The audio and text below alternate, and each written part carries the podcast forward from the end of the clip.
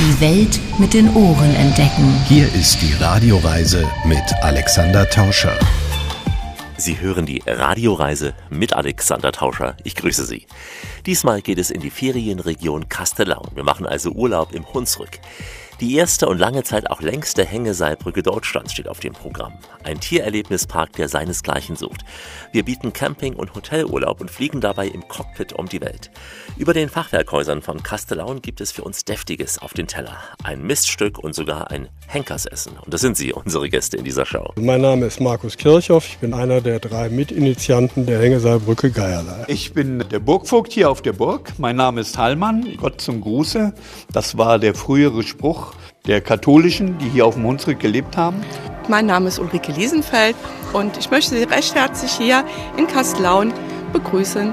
Heiko Stemmler, Inhaber des Burgstaatshotel Camping in Kastellaun im Hunsrück. Mein Name ist Horst Gunnar Schellberg und ich bin einer der Wanderwegewarte. Remo Müller und ich bin Leiter und Besitzer des Tiererlebnispark Bell im Hunsrück. Urlaub in Rheinland-Pfalz, denn Deutschland hat so viel Schönes zu bieten. Also ganz viel Spaß in Kastellaun. Die Radioreise mit Alexander Tauscher. Das ist die Radioreise, die Sie zu neuen Horizonten bringt und damit Reiselust wecken soll. Im Studio Alexander Tauscher, herzlich willkommen hier bei uns in dieser Show. Im schönen Hunsrück in Rheinland-Pfalz haben wir diesmal unsere Zelte aufgeschlagen und das im direkten und im indirekten Sinne. Unsere Reise beginnt mit einer Portion Adrenalin. Also gedanklich laufen wir jetzt 100 Meter über der Erde auf einem Seil. Der Boden wippt und äh, seitlich hält uns nur ein Geländer. Links und rechts sieht man den tiefen Abgrund und äh, zugleich lässt der Blick über das Geländer vor Freude Gänsehaut erzeugen. Wir sind nämlich auf der ersten Hängeseilbrücke Deutschlands. Die Hängeseilbrücke Geierlei, sie überquert das Mörsdorfer Bachtal zwischen den Ortsgemeinden Mörsdorf und Soßberg. Hier traf ich mich mit Markus Kirchhoff. Er ist der Ortsbürgermeister von Mörsdorf und auch Initiator dieser Hängeseilbrücke. Das Ganze ist im Rahmen der Dorferneuerung entstanden. 2006 war das hier im Ort und haben überlegt, was können wir tun, um das Dorf irgendwie zu attraktivieren. Das war die Planung 2006. Es hat dann ja noch viele Jahre gedauert, bis es auch genau, realisiert wurde oder zumindest mit dem Bau begonnen wurde. Genau. Ja. Also die Brücke ist 2015 eröffnet worden und äh, wir haben also gute zehn Jahre schwer daran gearbeitet, um überhaupt das Teil hinhängen zu können. Da hängt ja auch viel dran. Man muss sicher die Winzer mit befragen und das Land nehmen. Naturschutz ist das schwierigste. Land, das gehört der Ortsgemeinde hier, also da war kein Problem. Mhm. Gegenüber, es gehört einer anderen Ortsgemeinde, Soßberg, und es ist vor allem auch ein anderer Landkreis. Das hat sich auch genau in der Zeit ergeben, dass wir den Kreis gewechselt haben, was es nicht leichter gemacht hat. Ja, und dann war natürlich das Hauptproblem die Finanzierung. Eine Brücke ist über ein Tal gespannt, Geierlei-Brücke wird sie genannt. Von Mörsdorf gehst du nach Soßberg hin, da kommt dir frohe Mut in Sinn. Wir sind in alle umliegenden Gemeinden gegangen, bis an die Mosel, auch in die Stadt Kastellaun und haben Folien gezeigt, wie das aussehen könnte, welche Entwicklung das für die Region haben könnte. Und manche haben uns ausgelacht, andere haben gesagt, könnt ihr denen doch zusagen, das wird doch sowieso nichts. Es war damals schon die längste Brücke Deutschlands. Es war die längste Brücke Deutschlands. Bis dann im Harz Ihnen der Titel genommen wurde, aber damals die längste.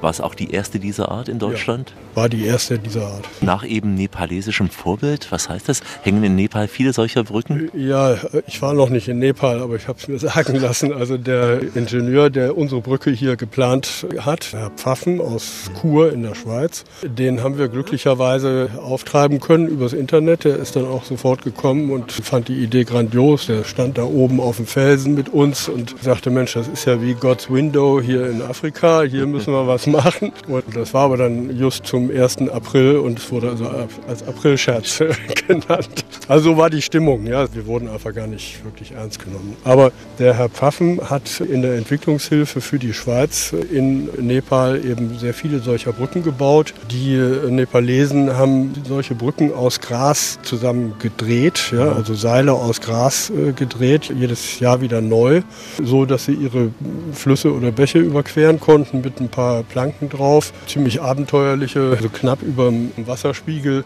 Aber Die hat der halt dann aus Stahl gebaut und mit Seilen und äh, eben so, dass sie auch die Hochwasser überstehen und äh, ordentlich genutzt werden können. Deswegen kennt er sich halt mit solchen Brücken aus und äh, hat diese Brücke hier auch geplant. 360 Meter ist sie lang, darüber gehen sei nicht bang. Wir wandern den Sahunsrücksteig und sind dabei froh geneigt. 90 Meter über dem Tal, genieße diesen Kick einmal. Willst du mal die Brücke sehen, musst du auf den Hunsrück gehen. Das ist ziemlich kompliziert, sowas zu planen. Allein, dass wir hier auf der Seite vier Meter höher sind als auf der anderen Seite, hat sein Programm, mit dem er das rechnet. Wo ist die Mitte von der Brücke zum Beispiel? Ja, wir ungefähr zwei Tage laufen lassen, äh, um rauszufinden, wo diese Abspannungen genau hinkommen müssen, damit das Ding eben nicht irgendwo falsche Kräfte bekommt.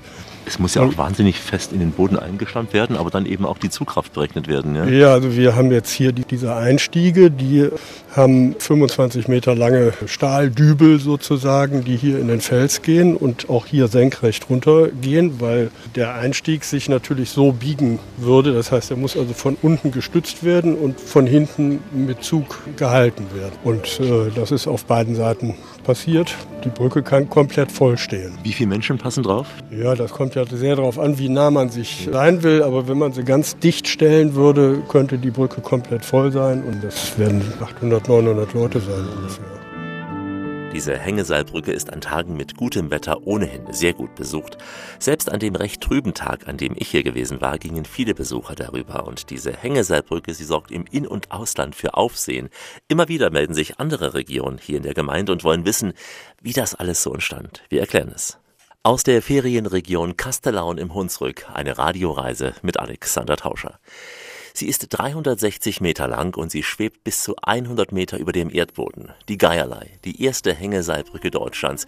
Inzwischen hat sie dieses Attribut an ihre jüngere Schwester im Harz abgeben müssen. Aber das tut der Freude überhaupt keinen Abbruch. Im Gegenteil, das Bauwerk ist spektakulär wie eh und je. Über dem Mörsdorfer Bachtal zwischen Soßberg im Kreis Cochem-Zell und Mörsdorf im Kreis Rhein-Hunsrück hängt man hier sprichwörtlich in den Seilen, aber völlig sicher. Man muss nur schwindelfrei sein und gerne eben den Nervenkitzel genießen. Nach dem Vorbild von Hängeseilbrücken in Nepal schwingt die Geierleihe von einem Brückenkopf zum anderen. Übrigens, ihren Namen erhielt sie nach einem Wettbewerb hier im Dorf, denn Geierlei bezeichnet die Gemarkung, über die sie führt. Markus Kirchhoff ist der Ortsbürgermeister von Mörsdorf und freut sich über einen Zustrom an Besuchern bei jedem Wetter. Übrigens auch nachts ist die Brücke offen. Für die allermeisten, würde ich sagen, ist es eine Attraktion. Wir wollen natürlich, dass die Leute sich nicht nur hier hin und her auf der Brücke bewegen, sondern dass sie auch die schöne Landschaft erkunden. Es gibt hier sehr, sehr schöne Wanderwege. Das wird auch mehr. Ja, also in den ersten Jahren gab es hier Leute, die kamen mit Badelatschen und die konnten halt auch nur auf dem Asphalt laufen. Das war schon ein Problem, hier runterzukommen. Jetzt sind die doch schon deutlich besser ausgerüstet und genießen, dass sie hier richtig wandern können. Das ist schön, finde ich. Denn die Brücke kreuzt ja auch den Saarhunsrücksteig hier. Genau, der geht ganz unten parallel zum Bach entlang. Die schaukelt ein wenig, wippt ein wenig. Ich bin selber jetzt jemand, der eine gewisse Höhenangst hat. Äh, wie geht es den meisten? Ab wann kommt die Höhenangst? Die ersten 10, 15 Meter ist man ja noch im Bereich der Bäume, also auch relativ nah am Boden. Ja, es ist so, dass das Schaukeln äh, an den beiden Enden der Brücke stärker ist als in der Mitte. Das scheint daher zu kommen, weil diese wellenartige Bewegung halt sich hier an den Brückenköpfen wieder zurückbewegt. Ja, deswegen gibt es da äh, stärkere Bewegung. Wir haben ja drüben eine Kamera stehen, die zählt die Leute, die also in Soßberg von der Brücke runterkommen. Um zu gucken, ob die auch wirklich korrekt zählt, haben wir mal einen ganzen Tag lang hier mit so einem Zählding gesessen und immer abgeglichen, was zählt die Kamera jetzt und wie viele Leute sind wirklich rübergegangen. Dabei haben wir aber auch festgestellt, dass ungefähr 20 Prozent der Leute nur bis hier vorne gehen und dann wieder zurückgehen. Das heißt, die werden ja auch gar nicht gezählt. Und viele Leute gehen halt mutig drüber, aber es gibt auch einige, die haben halt ein Riesenproblem. Irgendwann plötzlich merken sie, oh verdammt, wo bin ich hier? Was macht man da? Wenn man so bei 40 Prozent ist, kann man zurück, aber wenn man in der Mitte ist. Ja, kann man ja auch zurück. Man muss halt irgendwie sich zusammenreißen. Ne? Was, was anderes bleibt ja nicht. was empfiehlt sich da? Augen zu geht nicht, aber nur auf den Boden schauen oder nur aufs Geländer schauen? Was ich würde sich? sagen, weit weggucken. In die Landschaft rein einfach. Ja. Einen weiten Punkt, der sich weniger bewegt, als wenn ja. man es direkt vor sich hat.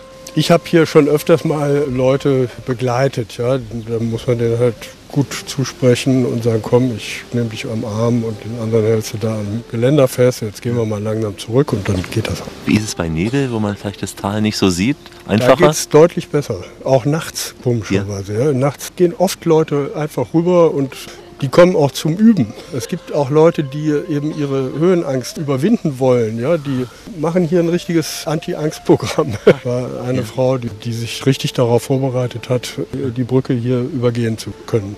Und weil Sie gerade nachts sagen, es gibt ja auch Zeiten, wo sie besonders beleuchtet wird, in der Adventszeit zum Beispiel. Ja, wir haben immer am dritten Advent eine Charity-Veranstaltung von einem äh, Augenoptiker, äh, ist die angestoßen worden der in Afrika Kindern äh, Brillen bringt, die hier übrig sind oder nicht gekauft worden sind oder auch eben neu sind. Und der macht das mit Augenärzten zusammen. Und äh, um eben für dieses Vorhaben Geld zu sammeln, hat er eben hier die Brücke das erste Mal beleuchtet. Sie selbst wahrscheinlich haben noch nicht gezählt, wie oft Sie drüber gelaufen sind. Mehrere hundert Mal oder mehrere ja, tausend sicher? Ja. Also das erste Mal erinnere ich mich gut dran, da waren die Planken so ungefähr bis zur Hälfte ja. gelegt. Und dieses Gitter rechts und links, also dieser Zaun, der war noch nicht montiert. Und da bin ich äh, natürlich höchst neugierig, wie das hier so weitergeht. Äh, auch immer mit meinem Hund hier hingekommen. Und wir sind da äh, über die Planken gelaufen, ohne eben seitlich diesem Schutz und standen dann plötzlich vor dem Ende. Ende. Da standen die, die Jungs, Blut. die das hier gebaut haben. Dann einer stand auf einem Brett, das äh, hing unter der Brücke, damit er in der Höhe des Belags schrauben konnte. Die waren natürlich alle gesichert. Ne? Also wenn die mal einen falschen Schritt gemacht ja. hätten, dann wären sie in ihrem Geschirr hängen geblieben. Aber das war eigentlich so ziemlich das eindrucksvollste Mal, dass ich hier rübergegangen bin. Und inzwischen ja. ist es ein ganz normaler Spaziergang für Sie? Ja, manchmal fahre ich darüber, weil ich da irgendjemand besuche mit dem Fahrrad. Ne, dann fahre ich hier einfach zack drüber. Beim ersten Mal fand ich es auch spannend, aber mittlerweile ist es eigentlich relativ normal. Also man, man muss halt ein bisschen aufpassen, dass man mit dem Rad nicht in diese Längsrillen kommt. Und man sitzt ja natürlich auf dem Fahrrad auch relativ hoch. Das heißt, man könnte sich vorstellen, wenn du jetzt ins Straucheln kommst, dass du dann übers Geländer fällst. Und auch das erzeugt bei mir gleich Gänsehaut. Also am besten nicht mit dem Rad zu Fuß, aber man sollte es gesehen haben, wenn man hier in der Region ist. Ja, auf jeden Fall, das finde ich auch. Mit dem Rad ist es möglich und zu Fuß üblich. Die Geierleihe Hängeseilbrücke bei Kastellaun, eine Attraktion für Schwindelfreie und für Abenteurer. Deutschlandurlaub hier in der Radioreise mit Alexander Tauscher. Ich grüße aus dem Hunsrück aus der Ferienregion Kastellaun. Die Burgstadt Kastellaun bietet einen Mix aus Tradition und Moderne. Schiefer, Bruchstein und Fachwerk prägen das Bild in der Altstadt. Mitten im Stadtkern erhebt sich auf einem steilen Felsen die mittelalterliche Burgruine. Kastellaun kann man auf verschiedenen Stadtführungen kennenlernen und mit einem Kerkeressen im Burgkeller dann diesen Rundgang auch beschließen. Bevor wir gleich zur Burgruine aufsteigen werden, führt uns Ulrike Liesenfeld durch die Gassen von Kastellaun. Ulrike arbeitet nämlich als Gästeführerin für die Touristinformation. Ich bin seit äh, 2009 zusammen mit äh, sieben Kolleginnen und Kollegen hier Stadtführer in der schönen Stadt Kastellaun, die ich so ein bisschen liebgewonnen habe weil als ich hier hochgekommen bin, vor ungefähr 37 Jahren, da hat es ja noch ein ganz klein bisschen anders ausgesehen. So der Burgberg, der war überwuchert und in der letzten Zeit hat sich viel getan hier in unserem schönen Städtchen und wir erleben heutzutage eine wunderbare Burg, die über Kastlaun sich erhebt, die nachts wunderbar angestrahlt ist und sie ist wirklich touristisch wunderbar erschlossen. Heute thront die Burg als Ruine mitten über Kastellaun, direkt im Herzen. Und Sie bieten ja verschiedene Touren an rund um das Thema Burg. Für Kinder, aber auch zu verschiedenen Tageszeiten. Wir haben Nachtwächterführungen. Da führt sie ein Nachtwächter mit Helebade und Licht durch unsere Stadt, unsere verwinkelten Ecken. Und wir Stadtführer, wir wissen natürlich auch die schönen Eckchen, die die Sichtweise auf die Burg sehr gut erblicken lassen. Und das macht natürlich auch viel Spaß, verschiedene äh, Gruppen hier durch die Stadt zu führen. Sie sagten ja, es macht Spaß, durch die Stadt zu laufen, auch die Geschichte der Häuser zu erklären. Wir haben ja noch sehr viel Fachwerkhausstruktur erhalten. Ja, es gibt also wunderbare Fachwerkhäuser, die wir hier bestaunen können. Ein sehr schönes Fachwerkhaus ist unser Haus zum Schwanen. Das ist so unser Glanzstückchen hier bei der Stadtführung. Es hat natürlich auch einen sehr historischen Hintergrund. Das war das damalige Gerichtsgebäude. Es steht also direkt am alten Marktplatz neben dem Rathaus. Und äh, man sieht also wirklich ein sehr wunderbares Fachwerkhaus. Außerdem ist dieses Haus das einzige Haus, was bei einem großen Brand Anfang des 20. Jahrhunderts stehen geblieben ist. Es wurde, so wurde mir erzählt, mittels Jauche gerettet. Und ja, ich weiß nicht, wie lange man nicht in dieses Haus hineingehen konnte, aber heutzutage sind wir wirklich sehr, sehr froh und glücklich, dass es steht, das Haus zum Schwanen. Was ist Ihr Lieblingsort hier in Kastellaun innerhalb der Altstadt? Ja, also es gibt ganz viele schöne Eckchen. Und stellen Sie sich doch einfach mal vor die Kirchentreppe und schauen Sie auf die katholische Kirche im Hintergrund, die Burg. Dann auf der linken Seite sehen Sie äh, die Zehntscheune, ist ein wunderbares Fleckchen. Oder gehen Sie zu unserem jüdischen Denkmal und schauen von dort aus auf den Burgberg. Wieder eine ganz andere Sichtweise, ganz anderer Blickwinkel, aber wundervoll. Dann gibt es natürlich auch noch die evangelische Kirche, die eine sehr große Bedeutung hat äh, für Kastlaun und manch einer, der war noch gar nicht um die Kirche drumherum gegangen und hat von dort aus mal die Kirche betrachtet.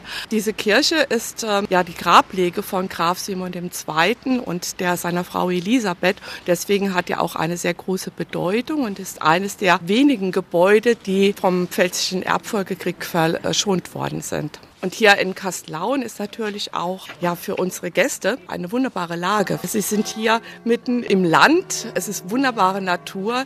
Die Wanderwege, die Sie hier finden, die laden ein. Aber es ist auch gleichzeitig die Nähe zum Rhein und zum Mosel gegeben, wo Ausflüge hingemacht werden könnten. Und ich sehe es auch selbst. Wir haben in Beltheim ein Ferienhaus und dort sind auch wirklich Gäste, die also gerade dieses halt eben sehr gerne mögen. Also einmal die diese Natur erleben, aber auch gleichzeitig eine gute Lage zu Rhein und Mosel, zur Lorelei, zur Burg Els und hier diese wunderbaren Premium-Wanderwege wandern ohne Ende mit dem Erleben von der Natur. Die Kirchenglocken beenden ihre Worte, unterstreichen das Ganze und senden akustisch schöne Grüße aus Kastellaun. Vielen Dank für diesen Rundgang, Frau Liesenfeld. Ja, vielen Dank und ich ähm, möchte allen Hörern herzliche Grüße schicken hier aus der Burgstadt Kastellaun und vielleicht sehen wir uns bei der nächsten Stadtführung wieder. Mit dem Läuten der Glocken machen wir uns auf den Weg zu dem Symbol der Stadt, der Burgruine von Kastellaun. Im Hunsrück gibt es ja etwa 60 Burgen aus dem Mittelalter, die in Kastellaun gehört zu den bedeutendsten. Im Radio, im Web oder auf der App. Alexander Tauscher hier mit Urlaubsgeschichten aus nah und fern in der Radioreise heute aus Kastellaun im Hunsrück. Mitten über den Fachwerkhäusern von Kastellaun erhebt sich die Ruine der mittelalterlichen Sponheimer Burg. Den Namen verdankt sie den Grafen von Sponheim, die in der Chronik der Burg als erste erwähnt waren. Solche Burgen hatten ja selten nur einen Besitzer, oft wurden sie belagert, verteidigt oder wieder von neuem besetzt. So zogen hier unter anderem die Markgrafen von Baden-Baden ein. Im Dreißigjährigen Krieg besetzten Spanier, Schweden, Lothringer, Hessen und Franzosen die Stadt und die Burg. Anfang des 19. Jahrhunderts kam die Ruine in Privatbesitz und Ende des 19. Jahrhunderts kaufte sie die Stadt Kastellaun. Auf der Burg betreibt Dirk Karlmann die Taverne, eine wirklich rustikale Gastwirtschaft. Rustikal sind die Gerichte, die Namen der Speisen und mitunter auch der Ton. Es geht äh, darum, den Gast zu fangen, da was anzubieten, was nicht überall angeboten wird. Deshalb hatten wir uns überlegt, dass wir unseren Essen besondere Namen geben. Also nicht einfach nur schreiben ein Rumsteak mit Kräuterbutter, sondern das ist dann bei uns das Pfaffenglück. Halt alte Namen genommen und versucht, die ein bisschen anzugleichen. Oder ein Rumsteak mit Zwiebeln ist bei uns der Windebringer. Zum Beispiel gibt es dann auch noch das Miststück. Das ist dann ein Putensteak bei uns, wo dann halt Champignons mit drauf sind, auf dem Mist gewachsen, Bio und so weiter und so fort. Hießen die Gerichte früher so teilweise oder habt ihr es neu so genannt? Äh, ich weiß nicht, ob sie früher so hießen. Das ist eigentlich aus der Fantasie entstanden. Das muss ich ganz ehrlich sagen. Aber ich habe halt alte Namen genommen. Pfaffenglück nannte man früher Sachen, die verpackt waren in Körben, die die äh, Frauen abgegeben haben beim Pfaffen, beim Priester oder beim Pfarrer, sonst irgendwo. Und das nannte man dann als Geschenk das Pfaffenglück. Und die Halunkenpfanne bekamen selbige damals? Ja, ich hoffe, dass sie was zu essen gekriegt haben. Ich glaube es jetzt nicht, dass das in dem Sinne war. Die Halunken, glaube ich, haben damals immer nur Wasserbrot bekommen. Was käme da bei der Halunkenpfanne in die Pfanne rein?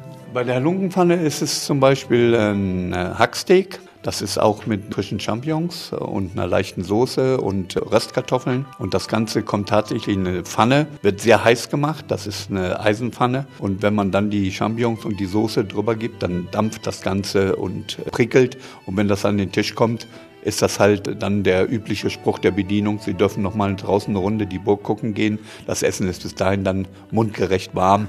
Es ist nicht mehr so heiß. Chip vom Federvieh haben wir. Das klingt nach Geflügel. Das ist tatsächlich gegrilltes Hähnchen mit äh, Kartoffelwedges, verschiedenen Soßen. Und da ist halt der Gag, dass es tatsächlich in einer Chips serviert wird. Also in einer Kehrschaufel, einem Kehrblech, das auf einem Teller angerichtet ist. Dieses Kehrblech ist aus Stahl auch, dass man es ordentlich reinigen kann. Und dann kriegen die Leute das an den Tisch gebracht, sind dann immer ganz überrascht, dass sie eine Dreckschip mit einem Stiel tatsächlich an den Tisch kriegen, gucken sich dann an. Und dann kommt halt noch der Spruch der Bedienung, sie müssen sich mit dem Essen ein bisschen beeilen, wir müssen nachher noch die Küche sauber machen, weil wir die Chip noch brauchen. Wenn so ein feiner Herr dann das erste Mal sieht, gab es da schon Irritationen? Ja, gab es schon, meistens nicht, aber so ab und zu kommt dann mal so ein Spruch auch mit da rein, könnte ich bitte einen Teller haben, dass, dass, das dann von der Schippe auch runterkommt. Zusätzlich habt ihr ja Event auch hier, zum Beispiel gibt es das Kerkeressen in einer besonderen Location auf der Burg. Bevor das Restaurant war, gab es dieses Kerkeressen schon. Ich habe äh, früher in Burganimationen gearbeitet und habe da gekocht, aber auch Animationen gemacht und habe mir das immer gewünscht für mich. Ich wollte immer eine Burg haben. Unser Kerkeressen ist tatsächlich kein Ritteressen in dem Sinne, wo wir Wert auf Authentizität legen, sondern es ist eine reine Spaßveranstaltung. Schon in Kostümen und auch sehr rustikal, alles eingerichtet, große Zehnertische, Bänke, es gibt keine Stühle, aber dieses Tonnengewölbe ist sehr groß. Dann habe ich mir von einem befreundeten Schreiner eine Streckbank bauen lassen die da mittendrin steht und noch so verschiedene Spiele ausgedacht und das Ganze hat sich dann so aufgebaut in einem Fünfgang-Menü und dann haben wir auch Feuerspucker da drin, Sarazenen, Zauberer sind dabei, ist ein komplettes Programm. Das Ganze gibt es auch noch als Krimi-Dinner, Basis ist ein bisschen feiner im Essen, dann nehmen wir uns mehr auf die Schippe als die Leute. Die Burg eignet sich ja bestimmt auch für Feste, für Konzerte. Finden die auch hier oben auf dem Burgberg statt? Ja, wir haben einen Kulturverein, hier in Kastellaun, den Kuckuck. Und äh, der veranstaltet Konzerte. Die Toten Ärzte zum Beispiel haben hier gespielt. Oder auch Samba-Nächte hatten wir hier oben schon. Wir haben sehr viele Hochzeiten hier oben auf der Burg. Die haben da äh, Samstage, da heiraten schon vier oder fünf Paare hintereinander, so im Abstand von einer Stunde, weil alle wollen mal Prinzessin sein. Und dann erfüllen sie sich diesen Wunsch an dem Tag, heiraten auf einer Burg in einem Schloss da kochen wir dann auch ein bisschen feiner. Da ist dann auch der Umgangston anderer beim Brautpaar, ja. Oh, bei mir nicht unbedingt, aber alle anderen sind dann viel netter, das muss man ganz ehrlich sagen. Mir wird nachgesagt, dass ich doch sehr laut bin, aber das bin ich dann nicht. Auch ich kann mich zurücknehmen, wenn es dann in der Zeit ist. Du bist halt eine frohe Natur. Das sowieso. Also da, da muss man immer mitgefasst sein, wenn man zu mir kommt, dass man auch einen flotten Spruch bekommt. Deftig und herzhaft das Essen und Dirk. Dirk Hallmann über nicht alltägliche Sitten und Bräuche hier im Restaurant. Und damit steigen wir so langsam von der Burg ab. Unsere Radioreise wird später noch tierisch gut, garantiert. Wilde Tiere aus Afrika und Sibirien. Der Lebenstraum einer Familie und ein Traum für die Tiere. Wie immer an dieser Stelle auf Weiterhören. Die Welt mit den Ohren entdecken. Hier ist die Radioreise mit Alexander Tauscher. Richtet auf eure Lauscher, denn hier spricht der Tauscher. Der Alexander grüßt sie alle miteinander und wünscht auf diese Weise eine schöne Radioreise. Wir entdecken ein kleines, feines Stück vom Hunsrück, die Ferienregion Kastellaun. Die Altstadt von Kastellaun ist ein Kleinod. Mittendrin thront die Ruine der Sponheimer Burg über den restaurierten Fachwerkhäusern. Und vor den Toren dieser Stadt, da sind wilde Tiere unterwegs. Sibirische Tiger, Giraffen und Antilopen, Pumas und Königstiger oder auch Silberfüchse und Waschbären. Das alles in freier Natur, fast. In einem freien Gehege bietet nämlich der Tiererlebnispark Bell den Tieren viel natürlichen Lebensraum. Remo Möller hat sich mit seiner Frau Alexandra einen Lebenstraum erfüllt. Er bereitet damit nicht nur seinen drei Kindern eine Freude, sondern unzähligen Familien, die als Besucher vor allem angesprochen sind. Ich bin eigentlich ursprünglich Schweizer ne, und bin dann hier in Schönhund zurückgezogen. Aus welcher Region der Schweiz stammst du? Das ist beim Bodensee. Also ich konnte schon Richtung Deutschland gucken. Aber hast auch die Alpen gesehen im Hintergrund? Ja, das stimmt, ja. Die Alpen äh, sind natürlich da auch und die Berge sind ein bisschen höher als hier, aber ich genieße es hier, dass ich ein bisschen weiter gucken kann. Was hat dich hierher gezogen? War es die Idee, diesen Tiererlebnispark zu gründen oder war es damals die Liebe oder einfach beruflich? Es ist eigentlich so, dass ich mich mit meiner Frau äh, quasi entschieden habe, zusammen, dass wir was machen möchten äh, mit Tieren. Wir hatten ein bisschen eine spezielle Idee, haben ein Grundstück gesucht und damals war hier der Märchenpark von früher noch zu verkaufen. Das ist ein schöner Fleck, um unsere Ideen zu verwirklichen. Denn die Tierliebe hat dich schon seit Kindheiten begleitet. Du warst tierlieb. Das war immer schon die Idee, etwas mit Tieren zu machen? Ja, ich und meine Frau haben eigentlich seit Kindsbeinen an mit Tieren zu tun gehabt und das hat mich immer total fasziniert und so ist es bis heute geblieben. Und trotzdem ist es ja nicht so einfach, einfach mal so einen Tiererlebnispark zu gründen. Wie hast du das damals angefangen? Das ist ja auch mit Kosten verbunden. Ich weiß, ihr habt sehr viel investiert, aber wie beginnt man damit? Ich glaube, es war ziemlich blauäugig. Am Anfang waren wir top motiviert und es war aber jetzt schon ein schwieriger Akt, vor allem äh, bis alle Bewilligungen standen. Dann mussten wir natürlich auch mit unserem eigenen Geld haushalten und wir haben aber das Glück gehabt, dass das immer mit der nötigen Portion Optimismus immer super geklappt hat. Also hätten wir uns damals äh, vorgestellt, was alles passieren könnte, hätten wir es vielleicht nicht gemacht. Aber wir haben gefunden damals, das wird was. Wir denken, das ist eine super Idee. Und das hat bis heute jetzt funktioniert, ja. Was waren die ersten Tiere, die ihr gekauft habt? Wir haben die nicht groß gekauft. Wir hatten Leute, die auf uns zugekommen sind, und das ist ja eigentlich auch das Konzept vom Park, die hatten 18 Huskies und die mussten ihren Hof aufgeben und haben gefragt, ob wir drei, vier nehmen würden. Und äh, schlussendlich sind alle 18 dann hier auf unserem Grundstück eingezogen. Also euer Konzept, ihr gebt Tieren, die kein Zuhause mehr haben, früher eins hatten, ein neues Zuhause. 95 Prozent der Tiere kommen halt aus Situationen, wo sie neue Plätze suchen. Das kann ganz unterschiedlich sein. Es kann sein, dass ein Zoo sagt, oh, wir müssen die abgeben, weil sie quasi überzählig sind oder weil die Gruppenzusammensetzung nicht passt. Es gibt aber auch einige Fälle, die dann aus Beschlagnahmungen kommen, äh, aus Tierheimen, von Privatleuten, die die Tiere nicht mehr halten können. Und so probieren wir aber immer Tieren eine Chance zu geben, die sonst eigentlich äh, nicht groß einen Platz kriegen würden. Die Trampeltiere, die sind beschlagnahmt worden. Man kann Tiere erst beschlagnahmen, wenn man einen Platz hat. Und da haben wir dann innerhalb von zwei Monaten auch mit der Bevölkerung hier aus Bell ein Gehege gebaut. Das war ein super schönes Projekt, ist relativ schnell gegangen und so konnten die dann hier einziehen. Euer Konzept ist ja die artgerechte Haltung von Tieren, was man ja oft Zoos vorwirft, dass Tiere da in Gehegen sind, beziehungsweise eben nicht in der Umgebung. Gut, ich meine, wenn man das vergleicht, dass wir jetzt äh, ein Tier hier haben und das dann quasi mit der Wildbahn vergleicht, dann ist das natürlich schon ein Unterschied. Man muss aber auch sehen, dass die Tiere, die hier landen, niemals in die Wildbahn zurück könnten. Also müssen wir gucken, dass wir das möglichst optimal lösen können. Und äh, wir haben das Glück, dass wir hier relativ viel Platz haben. Platz ist natürlich immer ein wichtiger Faktor, aber irgendwo sind wir ja eingeschränkt und deswegen probieren wir halt ganz viel auch mit Beschäftigung, mit Tiertrainings. Also jedes Tier hat ein, zweimal am Tag ein Training, was ganz wichtig ist, unserer Ansicht nach, damit die eben nicht nur körperlich ein bisschen fit gehalten werden, sondern vor allem im Kopf. Wie passiert so ein Training im Kopf? Das ist eigentlich ganz unterschiedlich, je nachdem, was die Tiere gerne machen. Hinter uns jetzt gerade hier die Silberfüchse, die sind super intelligent, die können Sachen suchen, also das heißt, Futter wird versteckt. Dann machen wir aber auch wirklich ein Training mit dem, man kennt vielleicht Klickertraining bei Hunden, das funktioniert eigentlich ähnlich, fast bei allen, das können sie mit dem Huhn, mit dem Tiger, mit allem ausprobieren. Das verstehen die Tiere und sie sind eben unheimlich schlau und auch sehr wissbegierig, also die wollen auch trainieren, weil äh, so große die Anlagen sind, wenn wir pfeifen, äh, stehen die alle schon da, haben Freude dran und der, der halt nicht kommt, äh, der muss nicht mitmachen. Wobei wir echt in 99 Prozent der Fällen haben, wenn ein Tier nicht kommt, dass irgendwas nicht stimmt, dass es krank ist, dass es sich nicht wohlfühlt, dass es sich von irgendwas erschreckt hat. Und so ist das Training halt auch super um die immer wieder zu kontrollieren, äh, sind sie gesund, ist alles okay. Man kommt natürlich viel näher dran und hat eine ganz andere Beziehung zu den Tieren. Der erste Mensch, der mit Tieren spricht, stellt euch das mal vor, der Zebraisch wie ein Zebra kann. Ein kleiner Tratsch mit einem Tiger über seine Schwiegermutter, damit fängt der Fortschritt an. Remo Müller, der Betreiber des Tiererlebnisparks Bell.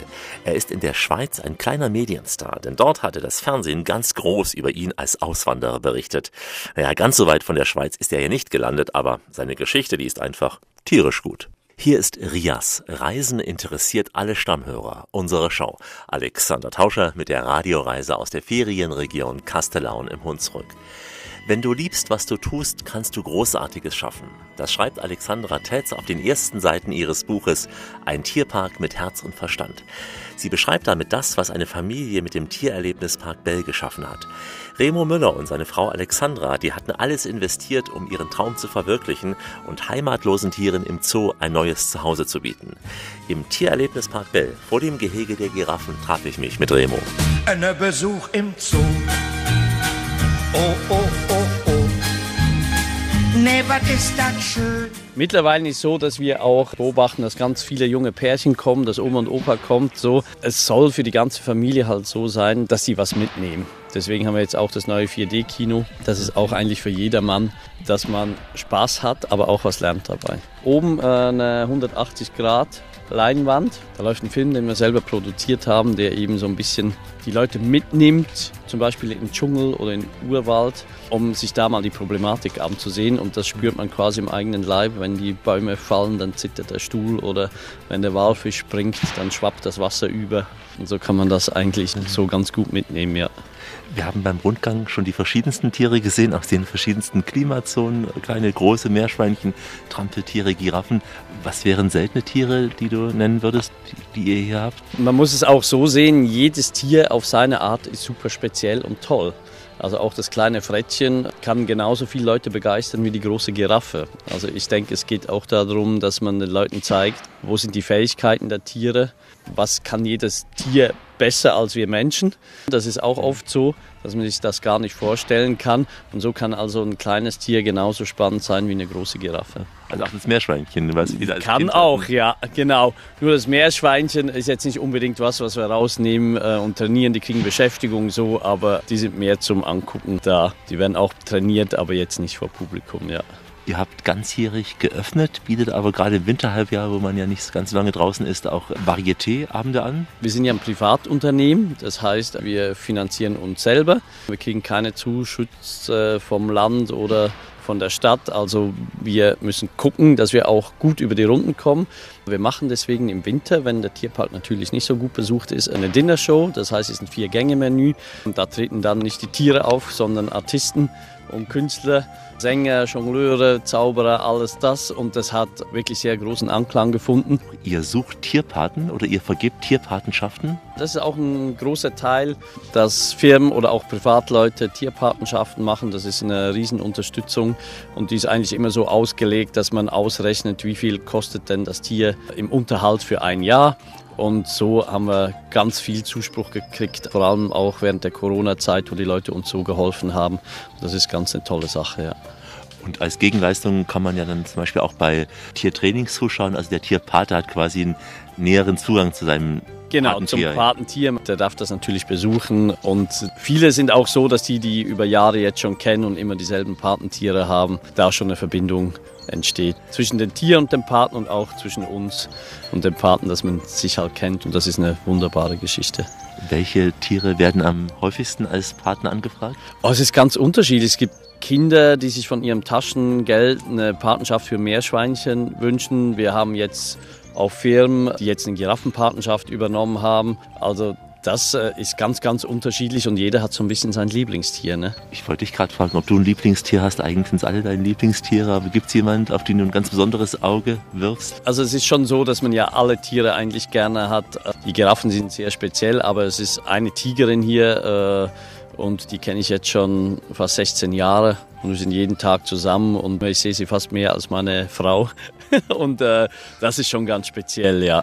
Und sicher hast du auch ein besonderes Auge und siehst auch, wenn es dem Tier nicht gut geht, da hat man noch einen anderen Zugang, wenn man so tagtäglich hier ist. Vor allem auch im Training. Also man sieht schon, wenn die um die Ecke kommen oder wir rufen oder so, dann merkst du eigentlich schon, wenn irgendwas nicht stimmt. Ja. Und wenn es nur Kleinigkeiten sind, aber das ist halt das Tolle am Training. Du merkst ganz schnell, wenn irgendwas anders ist als sonst, wo du es, wenn es nur ein Tier wäre, was einfach so im Gehege lebt, das dann erst halt nach drei, vier Tagen irgendwann auffällt. Aber hier können wir meistens schon ganz früh reagieren. Ihr habt euch ja euren Lebenstraum hier erfüllt. Gibt es noch etwas, was ihr aufsetzen würdet, was noch geplant ist, künftig? Äh, Da sind schon ganz viele Ideen, aber es ist auch so, dass wir probieren, den Park weiterzuentwickeln und uns halt die Frage zu stellen, wie sieht denn ein Tierpark in 30 Jahren aus? Und ich denke, mit dem 4D-Kino, was wir gemacht haben, haben wir schon einen Schritt gemacht, wo wir sehen, das kommt bei den Leuten gut an, dass wir nicht nur Tiere zeigen möchten, sondern die Leute auch in die Lebensräume mitnehmen können. Und trotzdem wird kein noch so gut gedrehter Film einen realen Tierpark ersetzen, hoffentlich. Also das ist so, das echte Tier ist halt immer noch anders, aber um das Ganze halt abzurunden und Zusammenhänge zu verstehen, glauben wir, ist es ganz eine gute Geschichte, dass man da Spaß haben kann im Tierpark, aber auch was mitnimmt und was lernt. Das ist eigentlich das Wichtigste. Remo Müller über das tierische Erlebnis hier in der Ferienregion Kastellaun. Eulen, Waschbären, Gänse, Tiere, die man auch in anderen Zoos sehen kann, aber hier eben hat Remo auch noch exotische zu bieten und das in einem wirklich einzigartigen Ambiente. Urlaub in der Ferienregion Kastellaun im Hunsrück. Das ist heute unser Angebot hier in der Radioreise mit Alexander Tauscher, also Urlaub vor grüner Naturkulisse. Die Ferienregion Kastellaun bietet viele Möglichkeiten, die Landschaft auf Wanderungen zu erkunden. Dank der Lage am Rande des Hunsrück ist Kastellaun ein guter Ausgangspunkt für Touren aller Schwierigkeitsgrade. Dafür, dass man sicher zu Fuß unterwegs ist, sorgt unter anderem der Wegewart Hans-Günther Schellberg. Hans-Günther stammt aus der Region, wandert selbst leidenschaftlich gerne und kennt sich dementsprechend auch bestens aus. Unser alltägliches Leben ist eigentlich komplex und auch stressiger geworden. Und als Ausgleich sucht man immer mehr die Wege in der Natur. Das stellen wir auch als Wanderwegewarte immer wieder fest, wenn wir uns mit Wanderern unterwegs unterhalten auf diesen Traumschleifen und auf diesen Wanderwegen. Du hast ja auch mal addiert, Horst Günther, was das gesamte Wegenetz hier ausmacht, in welcher Länge wir uns da bewegen. Ja, wir haben insgesamt eine Wegelänge von 110 Kilometer zu betreuen. Plus es kommen auch noch sogenannte Zuwegungen dazu, also Zuwegungen zu diesen einzelnen Wanderwegen, wobei wir davon, von diesen elf Wanderwegen, die wir haben, also vier Traumschleifen noch sind. Diese Wandertraumschleife Beibach, Klamm, die mit 95 Punkten bewertet ist. Es gibt insgesamt in Deutschland nur vier Traumschleifen, die diese hohe Punktzahl haben. Und eine davon haben wir hier direkt vor der Haustür. Traumschleife zur Erklärung, was ist eine Traumschleife? Ja, eine Traumschleife ist ein Wanderrundweg mit einer Länge von äh, 6 bis 18 Kilometer. Und die führen hier eben zu Attraktionen und durch Naturräume in unserem Nationalpark Hunsrück-Hochwald. Das Deutsche Wanderinstitut vergibt dann für diese Premium-Wanderwege Traumschleife eben Erlebnispunkte. Wir haben auch hier den Masterscher Burgherrenweg. Der war 2018 Deutschlands schönster Wanderweg. Haben wir alles hier vor der Haustür. Wir haben noch den Burgstadtpfad und auch den Dünfbachpfad. Das sind alles unsere Traumschleifen. Das sind die Traumschleifen und prinzipiell muss man sagen, der Saar-Hunsrück-Steig, vier Etappen davon führen ja allein durch diese Region hier. Das sind auch die, die wir uns auch aufgeteilt haben, diese Saar-Hunsrück-Steig-Etappen. Die sind ungefähr so 21 Kilometer, die wir alleine hier betreuen. Der Urlauber hat natürlich die Qual der Wahl. Sagen wir, er ist jetzt drei, vier Tage hier, hat Zeit für zwei Wanderungen. Was würdest du ihm empfehlen? Welche sind die schönsten oder die ja, machbarsten in der kurzen Zeit? Es kommt darauf an, welche Erwartungen hat er dazu. Diese Beibachklamm, der heißt nicht umsonst Klamm, da ist wirklich teilweise klammartige Täler, wo man sich mit, mit an Seilen festhalten muss, dass man da nicht abstürzt, aber traumhaft schön. Also in jedem Fall würde ich sagen, dieser Beibachklamm oder auch dieser Mastischer Burgherrenweg, den marschieren und am nächsten Tag vielleicht dann ein bisschen ruhigere Weg. Wir haben hier zum Beispiel den Kassauner Burgstadtpfad. Der ist auch gedacht für Familien. Da können Sie auch selbst mit dem Kinderwagen langgehen. Mhm. Da ist auch eine Picknickwiese, würde sich vielleicht mal anbieten, früh morgens schon rauszugehen, habe ich auch schon gemacht mit Familie, da auf der Picknickwiese frühstücken. Und dann geht die Sonne auf und es ist einfach nur herrlich. Vor allen Dingen der Hunsrück ist sowieso herrlich. Die ganzen Bachtäler, die wir haben, die sind ja Relikte aus der letzten Eiszeit, die vor 10.000 Jahren hier waren. Und die haben uns solche schöne Bachtäler hier zurückgelassen. Meiner Meinung nach sind die hier in Deutschland einzigartig. In deiner Funktion bist du ja hier bei uns auch als Wegewart. Das heißt, du musst dafür sorgen, dass die Wege weiter gut ausgeschildert sind, genau. dass, wenn es Vandalismus gibt, diese Schäden auch schnell behoben werden. Was sind die meisten Aufgaben, die du erledigen musst? Vandalismus ist eigentlich sehr wenig. Aber was wir oft haben, wenn Wintereinbruch ist, Schneebrüche, dass die Äste umfallen oder Windbruch, dass ganze Bäume umfallen. Ansonsten, was uns das A und O bei uns Ganze ist, ist eben auch zuerst mal die Markierung von den Wanderwegen, die den Zwecke haben, den Wanderer ohne weitere Hilfe absolut zuverlässig über die vorgesehenen äh, Routen zum Ziel zu führen. Wir erleben auch immer wieder, wenn wir mit Wanderern ins Gespräch kommen, dass sie bewusst ihr Handy im Auto zurückgelassen haben. Einfach um diese Natur zu erleben und die Landschaft zu genießen dann. Also eben nicht alles mit GPS-Tracking zu machen, sondern wirklich auf die Wanderschilder zu schauen. Ja? Genau. Und deswegen achten wir auf eine sorgfältige Markierung, dass wir auch wirklich alle Wege dann vernünftig ausgeschildert haben. Wanderweg, der verläuft ja in zwei Richtungen. Das heißt, Sie können am Portal dann entscheiden, gehe ich den vorgeschlagenen Weg oder laufe ich lieber den anderen Weg. Und deswegen müssen auch beide Richtungen ausgeschildert werden. Du läufst auch beruflich sehr weit, ja, weil du musst ja alle Wege abschreiten und musst den von Anfang bis zum Ende durchlaufen. Ja, klar, vor allem, wenn die Vegetationsphase kommt, dann äh, haben wir also auch äh, Freischneider, Heckenschere oder eine kleine Schere am Mann. Aber das macht mir Spaß, auch mein Partner, mit dem ich das zusammen mache. Wir lieben beide die Natur, sind beide auch Wanderer, sind beide sportlich unterwegs. Wir sind auch schon beide Marathon gelaufen. Wenn ich allein wandern gehe oder laufen gehe und komme hier in die Wälder vom Hunsrück, in die tiefen Täler und die Sonne scheint und die Vögel pfeifen, da muss einem das Herz ausgehen. Wandern, ach Wander, fort stets und fort. Hans Günther geht das Herz auf, wenn er durch die Täler und über die Berge des Hunsrück wandert, und er lädt alle Urlauber ein, die gleichen emotionalen Erfahrungen zu machen. Wir besuchen große Metropolen und kleine Städte und heute haben wir uns eine kleine Stadt im Rhein-Hunsrück-Kreis ausgesucht. Kastellaun, die Radioreise mit Alexander Tauscher aus dem schönen Urlaubsland Rheinland-Pfalz. Camping ist sicher Geschmackssache, aber wer es mag, der wird auch beim Urlaub in Castellaun nicht enttäuscht werden. Für alle ab 14 Jahren steht ein stufenfreier Campingplatz auf großem Gelände offen. Auf den getierten Wegen und Parzellen mit Schotterrasen lässt es sich stressfrei fahren und auch rangieren. Man braucht zwar sehr, sehr stabile Heringe für das Einschlagen der Zelte, aber der gesamte Platz ist auch selbst nach längeren Regenperioden komplett matschfrei. Das heißt also, die eigene Bude bleibt immer sauber. Heiko Stemmler ist der Inhaber dieses Campingplatzes. Da lass kaputt, das nennt man Camping. Da lass dich kaputt, das findet man schön. Burgstadt Camping ist der einzige in der Ferienregion Kastellaun. Äh, Was uns vielleicht ein bisschen abhebt, ist, dass ich 2017 gesagt habe, okay, Adults only. Ja, Also wir haben Gäste nur noch ab 14, weil das zunehmend mehr mit dem Hotel kollidierte. Kids sind halt Kids, ne? Und Kids benehmen sich nur mal wie Kids, Campingplatz, Holler die Waldfee, drauf und Gewitter. Und das kollidierte immer mehr mit den Interessen meiner Hotelgäste, Tagungsgruppen, Airline Crews, die nachts kommen und dann tags mal schlafen wollen. Und wir haben ohnehin immer, ich sage immer, die Best Ager gehabt, wie ich immer sage, die Rot Red Wine Generation, also die Rotwein-Generation. Und habe dann gesagt, okay, ich mache einen Schnitt. Speziell, wir haben nicht weit weg einen sehr schönen anderen Campingplatz, einen Mühlenteich in Lingerhahn. Die haben viele Dinge für Kinder, ne, Spielplätze, einen Badeteich und da ist halt auch Kinderanimation teilweise. Und wir wollen halt einen Kontrapunkt dazu setzen.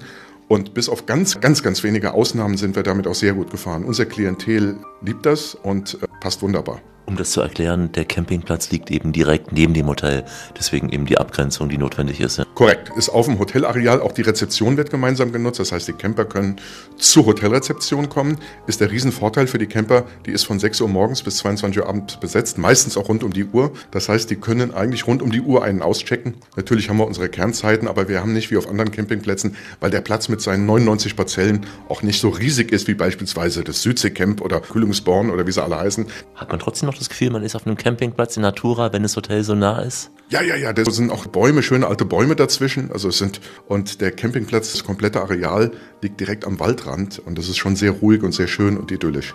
Camping ist ja eine Grundsatzentscheidung im Urlaub, ob man so ein Typ dafür ist, ob es einem bequem genug ist. Ist es auch finanziell immer noch günstiger als Hotel? Kann man es noch so pauschal sagen? Äh, jein, kommt drauf an, wo du bist. Ich war mit meiner Frau in Kroatien, da haben wir 2021 über 70 Euro pro Nacht bezahlt am Campingplatz, plus Maut, plus Sprit und haben nachher große Augen gemacht, was das kostete. Ich halte den Preis eher im unteren Drittel, obwohl ich viel Komfort biete, weil ich halt sage, okay, ich habe natürlich auch Synergieeffekte durch das Hotel.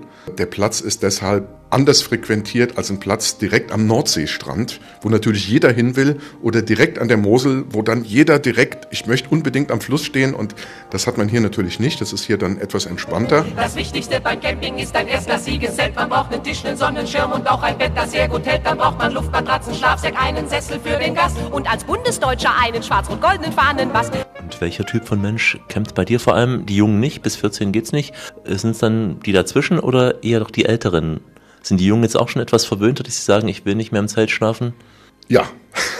ja, bei uns ist fürs Zelt nur bedingt geeignet. In den Randbereichen schon haben einige erzählen, weil wir haben so einen hochverdichteten Schotterrasen. Sieht so ein bisschen aus wie Rasen, ist aber knüppelhart. Das heißt, sie brauchen echte äh, dicke Heringe, am besten 100er Stahlnägel. Der Vorteil ist, es gibt aber keinen Matsch. Ne? Zehn Wochen Dauerregen, imaginär. Die Bude bleibt trocken. Wasser äh, fließt ab, es ist oben immer schön trocken. Man hat keinen Schmand im Zelt und, oder im Korrekt. Wohnwagen. Die Straßen sind äh, asphaltiert und die Flächen sind geschottert, sind doch ziemlich eben. Und dennoch ist eben Camping eine Sache, man muss nachts immer raus. Du sagst aber nicht die ganz Jungen, sondern sind es jetzt die Senioren auch, die mehr Zeit mitbringen, auch länger hier campen? Oder wie lange bleibt man in der Regel zum Campen hier? Wir haben eine durchschnittliche Verweildauer von rund elf Tagen. Wir haben natürlich Gäste, die bleiben sechs Wochen. Andere sind auf der Durchreise. Bei uns so Ü40, Ü35. Camper sicher auch die, die ein Bike dabei haben und von hier aus äh, Radausflüge machen? Äh, ja, bei uns ist Fahrradtourismus sehr groß auf dem Campingplatz. Wir haben hier das riesige Glück, dass wir direkt am Schinderhannes-Radweg liegen, den die Verbandsgemeinde Kastellaun seinerzeit ins Leben gerufen hat. Da wurde eine ehemalige Bahnstrecke, ein wunderschöner Radweg gebaut, in dessen Mitte genau wir liegen. Und der wird wahnsinnig viel genutzt. Sie setzen sich aufs Rad, fahren 200 Meter, sind im Schinderhannes Radweg, fahren nach rechts 17 Kilometer, sind in Emmelshausen, fahren über die steilste Eisenbahnstrecke Deutschlands nach Boppert runter, wenn sie das wollen, fahren die in die andere Richtung, Richtung Simmern, haben dann noch Anknüpfungspunkte, Fahrradbusse, Wanderbusse an die Mosel, hier in den Hunsrück rein.